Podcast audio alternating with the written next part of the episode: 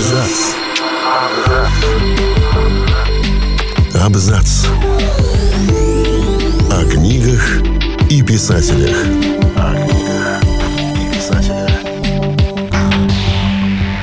Всем привет, я Олег Булдаков. И сегодня я расскажу вам об истории пропажи и уничтожения второго тома «Мертвых душ». 170 лет назад Николай Гоголь сжег второй том «Мертвых душ». Рассказываем, почему писатель так поступил со своим произведением и что от него осталось следующим поколениям. В 1835 году Гоголь в знаменитом письме к Пушкину не только попросил у поэта сюжет для комедии, из которого, как принято считать, вырос ревизор, но и рассказал о своей будущей поэме. К тому времени у писателя уже были готовы три главы предлинного романа, и главное придумано название «Мертвые души». Ищу хорошего ябедника, с которым бы можно коротко сойтиться. Мне хочется в этом романе показать хотя с одного боку всю Русь», – писал Гоголь. В 1842 году вышли первые экземпляры «Мертвых душ». Продолжение истории отставного чиновника Чичикова ждали с нетерпением, да и сам Гоголь задал себе высокую планку, пообещав сразу несколько томов.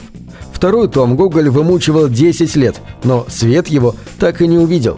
24 февраля 1852 года писатель уничтожил рукопись, а 10 дней спустя умер от физического истощения.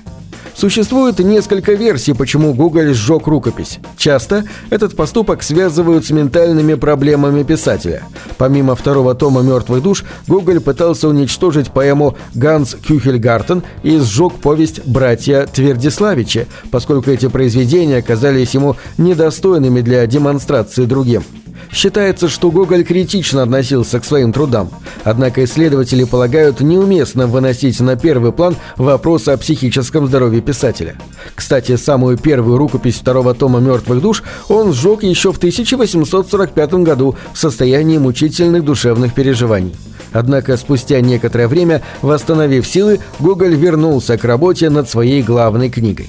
По другой версии, Гоголь сжег второй том по ошибке, перепутав с другими бумагами. Об этом, в частности, рассказывал современник писателя Михаил Погодин в некрологе «Кончина Гоголя».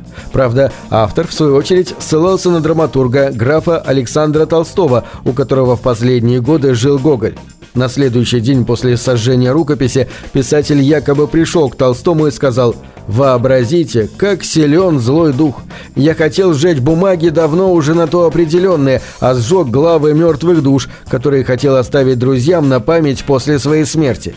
Не исключено, что Гоголь уничтожил рукопись осознанно. Как вспоминал слуга писателя Семен, в тот момент Гоголь на вопрос о том, что он делает, якобы ответил «не твое дело», а завершив дело, горько вздохнул и заплакал. Специалисты полагают, что каждая из версий имеет право на существование, ведь по большому счету ничего не известно. Основное мы знаем из рассказа его слуги. Тот понял, что он носитель важной информации, но каждое новое показание обрастало все новыми подробностями. Сохранившиеся пять глав второго тома «Мертвых душ» не из последней, а одной из ранних редакций произведения. Черновую редакцию по какой-то причине нашли не сразу. По одной из версий она завалилась за шкаф, по другой была где-то в портфеле. Есть версия, что чья-то доброжелательная рука просто припрятала на время этот портфель. Скорее всего, это был граф Толстой. Считается, что Гоголь задумал воплотить мертвые души в трехтомнике по аналогии с сюжетом божественной комедии Данте Алигьери. Почему же возникла легенда, дескать, Гоголь собирался делать мертвые души по модели Данте?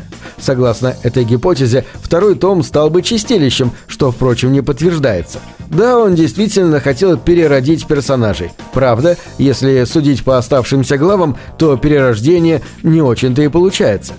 Впрочем, в первом и втором томах «Мертвых душ» характеры героев действительно отличаются. Например, в первом томе помещик Манилов кажется довольно приятным человеком. Вскоре обнаруживается, что за иллюзией порядочности скрывается душевная пустота и паразитизм, то, что по итогу вырастет в целый феномен – Маниловщину. Чичиков во втором томе задается идеей создать свое хозяйство и семью, но попадает в тюрьму за мошенничество. Там же Чичиков обещает Муразову встать на правильный путь, и кажется, он уже готов раскаяться. Но потом ему поступает более выгодное предложение, и он отказывается от этой идеи. На самом деле, во втором томе Чичиков даже более грешен, чем в первом. Сначала же он просто скупает мертвые души, ничего плохого не делает и отчасти даже кому-то помогает. А в следующем томе он занимается настоящим мошенничеством, устраивает проделку с завещанием старухи. Все же весьма вероятно, что второй том «Мертвых душ» должен был зафиксировать начало перевоплощения героев. О том, что центральный персонаж может все-таки прийти к добродетели, говорил и сам писатель. Правда, это должно было произойти не во втором, а уже в третьем томе. Гоголь как будто с радостью подтвердил, что это непременно будет, и оживлению его послужит прямым участием сам царь, и первым вздохом Чичикова для истинной прочной жизни должна кончиться поэма вспоминал философ Александр Бухарев о своем разговоре с Гоголем. На вопрос, а живут ли другие спутники героя, писатель ответил «если захотят». Некоторые исследователи полагают, что поистине роковым и для второго тома «Мертвых душ», и для их создателя стало знакомство с протоиереем Матвеем Константиновским, духовным наставником графа Александра Толстого. Священник, отличавшийся крайней резкостью суждений, со временем стал и духовником Гоголя – тот показал свою рукопись, над которой работал 9 лет, отцу Матвею, и получил на нее отрицательные отзывы. Не исключено, что эти жестокие слова священника и стали последней каплей. Постоялец дома на Никитинском бульваре в ночь с 11 на 12 февраля 1852 года совершил то, что позже художник Илья Репин назовет самосожжением Гоголя. На следующий день после сожжения Гоголь объявил, что начинает поститься, и вскоре вовсе отказался от еды.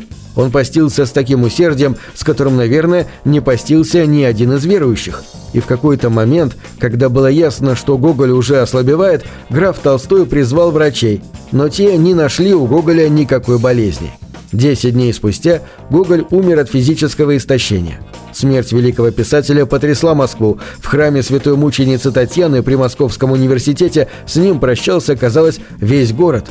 Все прилегающие улицы были заполнены народом, прощание шло очень долго. На этом все. Читайте хорошие книги.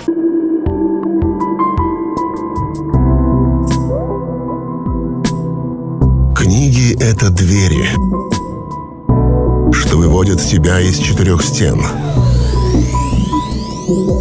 с ними ты проживаешь другие жизни, а свою умножаешь в тысячу раз. Тысячу раз. Тысячу